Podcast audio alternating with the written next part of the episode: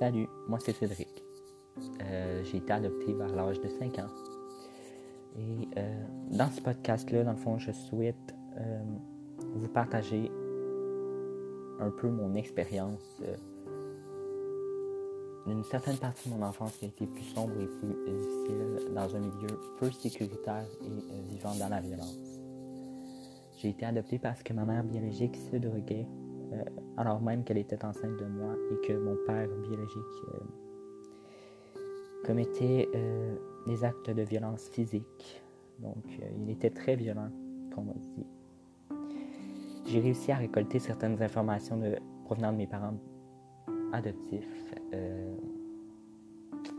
des informations que j'aurais jamais pu imaginer. Des informations que je pensais vraiment moins lourdes au niveau émotionnel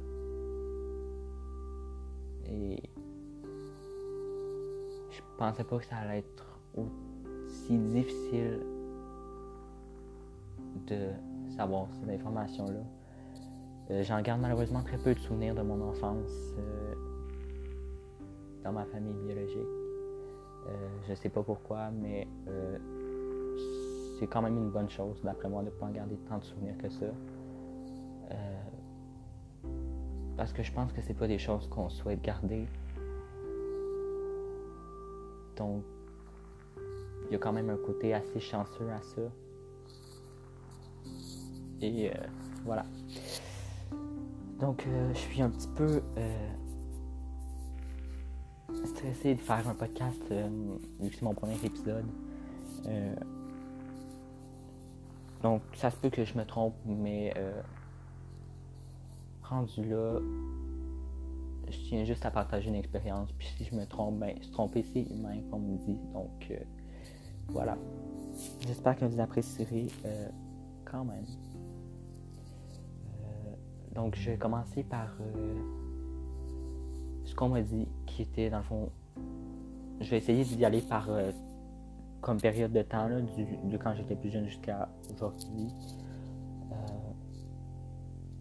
Donc, on m'a dit que j'ai été adopté environ vers l'âge de 4 ou 5 ans. Je sais vraiment pas, c'est très vague. Euh, mais euh, j'ai pu savoir aussi que euh, mes parents biologiques ne souhaitaient pas, dans le fond, vraiment avoir un enfant, ne souhaitaient pas s'en occuper.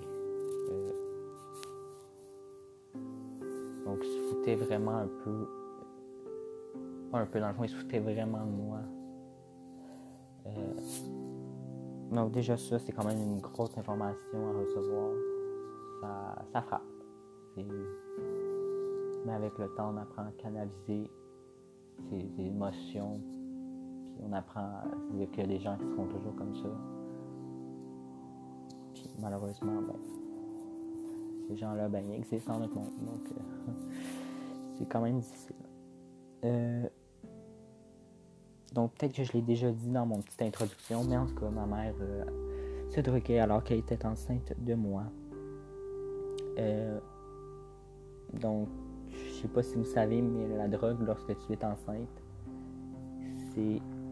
Ça marche pas les deux ensemble, c'est vraiment grave. Et tout court, même, même si elle n'aurait pas été enceinte de moi, que je serais déjeuné, la drogue. Alors, c'est juste non, ça marche pas, c'est c'est un ennemi. Euh, c'est ça. Donc, c'était pas des petites drogues. On m'a dit que c'était des drogues assez fortes. Euh, ça, cette, information-là, je l'ai su euh, parce que j'ai dû me faire suivre pour des problèmes de croissance.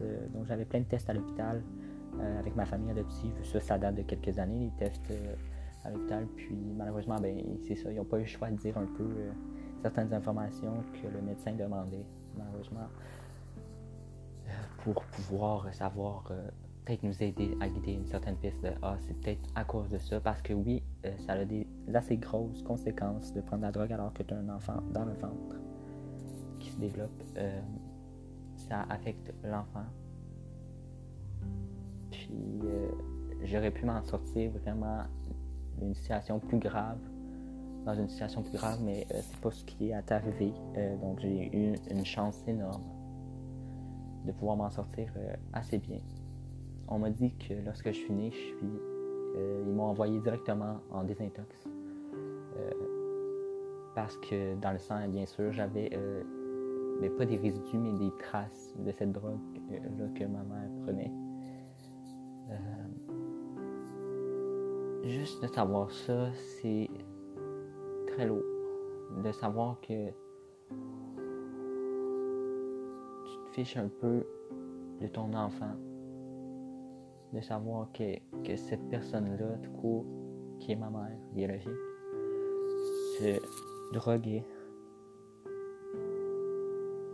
Je, je, je peux pas décrire à quel point terrible. Mais euh, il y a des gens comme ça. Donc, euh, c'est un peu ça. Puis maintenant, si je devais. Ben, dans le fond, si je devais, non. Mais maintenant, je parle maintenant de mon père biologique. Euh, lui, tout ce que j'ai pu savoir de, de cette personne-là, c'est que il était très violent. donc, il commettait beaucoup de violence physique pareil, il m'a déjà. Euh, il a déjà commis de la violence physique envers moi. Euh, ce qui est un peu la raison de mon adoption, bien sûr, aussi. Euh. Ce qui a fait aussi que j'ai pu être en adoption, c'est grâce à. et ça, je l'ai su tout récemment. Je savais vraiment pas, j'en garde aucun souvenir.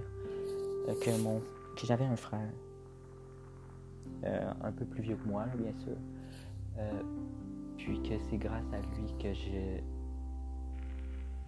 que j'ai été mis euh, en adoption euh, parce qu'il aurait dénoncé euh, au centre jeunesse le plus proche ce que les parents biologiques faisaient. puis peu de temps après, ben, le centre biologique le centre biologique, voyons, le centre jeunesse, je me suis peut-être trompé, je suis désolé, est venu ben, me prendre fond pour euh, m'enlever de cette famille-là.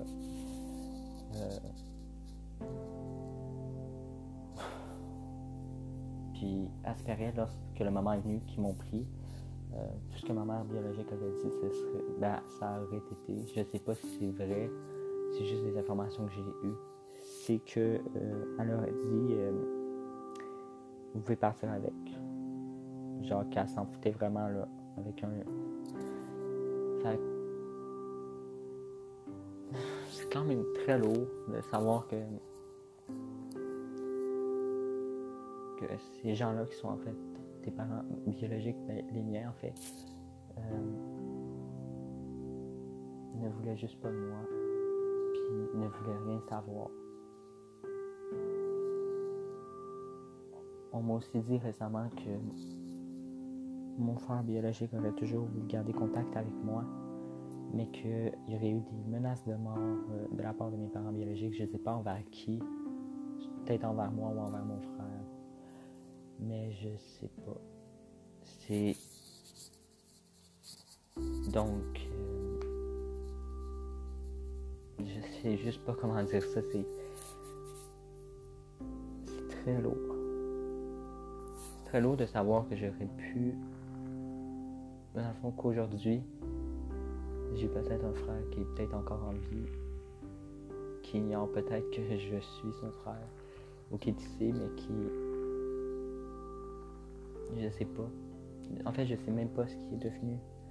Je sais pas si lui aussi est tombé dans la drogue et dans la violence. Je sais pas.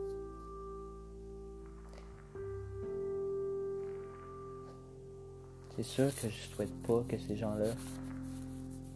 Euh,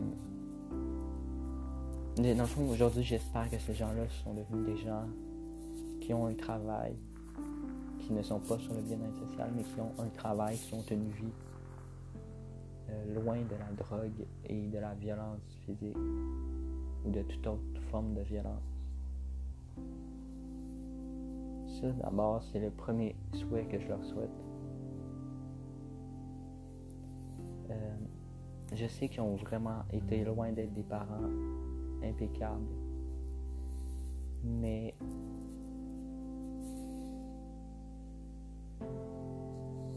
mais Mais tu sais, je leur souhaite d'avoir changé, d'avoir commencé une nouvelle vie loin de ça.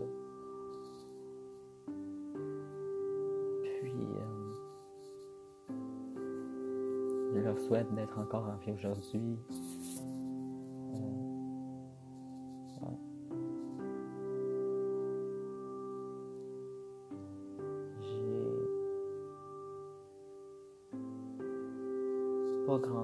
J'ai pas vraiment d'autres informations au sujet de eux, à leur sujet. Euh, voilà. Puis, il y a peu de temps, avant de faire des podcasts, je m'avais mis à écrire. euh, je voulais écrire un livre sur ça, mais j'arrivais pas. J'y arrivais pas. Je bloquais tout le temps au moment où vous venez de parler euh, de la famille biologique. J'étais pas capable. Ça bloquait. Puis, euh, soit je me mettais à pleurer parce que j'arrivais pas à exprimer ce que je souhaitais dire correctement. Je me disais tout le temps, ah, ça va être bien plus facile je le fais par vidéo, mais j'ai ça, être en vidéo, me filmer pour dire ce que j'ai à dire. Donc, je me suis dit, ben, faire un podcast, c'est sûr que ça pourrait être une excellente idée. Puis, rendu là, les gens qui voudront m'écouter m'écouteront. Euh, je sais que je suis loin d'être la meilleure personne qui fait des podcasts, mais mon but c'est juste de, de, de sortir ça puis peut-être d'en aider. Mais en fait, je souhaite en aider d'autres qui vivent des situations euh, très semblables à celles que j'ai, que j'ai vécues parce que je vis plus cette violence-là. Je suis maintenant dans un lieu très sécuritaire. J'ai une famille, une famille en or. J'ai tout ce que tout ce que j'ai besoin.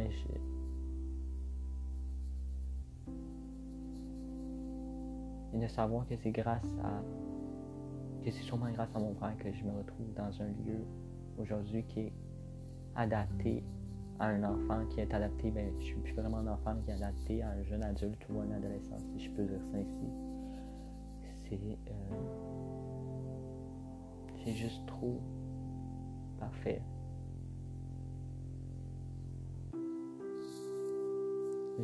Honnêtement, je sais pas aujourd'hui si je serai encore dans ce lieu-là dans ce lieu, euh, dans, la maison de mes parents biologiques. Je sais pas si je serai encore en vie, premièrement.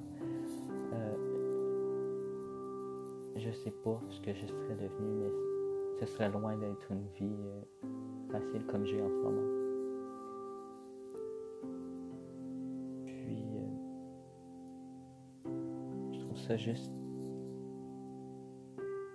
C'est comme un miracle qui est arrivé de savoir qu'aujourd'hui, moi, je suis pas dans cette merde-là.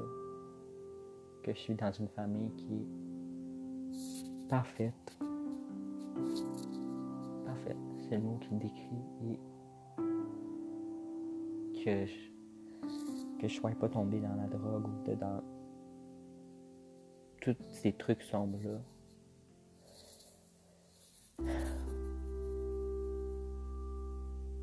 Je sais pas trop comment encore aujourd'hui. J'ai plusieurs émotions différentes qui me traversent la pensée. J'ai de la misère à canaliser mes émotions, mais peut-être je me suis dit peut-être qu'en faisant des, des enregistrements audio que ça va m'aider à prendre ma position, m'aider à, à finir ces réflexions-là, à les résoudre à passer peut-être à une autre phase de ma vie dans les dans un délai moins long à passer à autre chose. Parce que c'est très lourd très lourd à vivre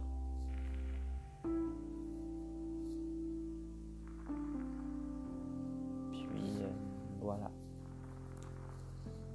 donc je pense bien qu'on va arrêter cela parce que c'est un sujet assez lourd donc je vais faire plusieurs petits podcasts euh, là-dessus. Donc, il va y avoir encore quelques épisodes, j'imagine, si ça vous plaît, de ça. Euh, puis par la suite, j'embarquerai sur d'autres sujets euh, de ma vie, sur... je vais vous parler de moi peut-être dans d'autres épisodes. vraiment des sujets plus légers à venir, ne vous inquiétez pas.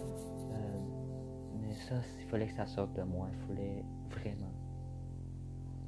Parce que le garder à l'intérieur, c'est vraiment pas la meilleure solution. Donc sur ce, je vous souhaite une excellente journée, une excellente soirée, peu importe le temps où vous êtes, passez un excellent moment. Puis, suite à toutes ces réflexions-là au sujet de, des antécédents sociobiologiques et des retrouvailles, je me suis inventé une petite phrase qui est euh, Vivez chaque moment. C'est très, très euh, facile à créer cette phrase. Je ne suis pas le premier qui a dit ça, mais vivre chaque instant, vivre chaque moment, c'est la meilleure chose. Parce qu'on ne sait jamais quand que, quand ça va être votre dernier moment. Passez du temps avec vos proches, aimez-les. Puis dites-vous que chaque personne de votre entourage que, que vous aimez puis que vous, vous, parlez au quotidien ensemble et tout, c'est une personne unique puis il n'y en a pas un autre pareil comme cette personne-là. A pas une autre personne comme elle comme vous. Donc sur ce, je vous souhaite de passer une excellente fin de journée ou une excellente fin de soirée comme j'ai dit plus tôt. Euh, puis on se revoit dans un autre épisode avec peut-être un autre thème ou peut-être qu'on va continuer sur ce thème-là selon vos goûts. Euh, puis euh, on se dit à une prochaine fois. Ciao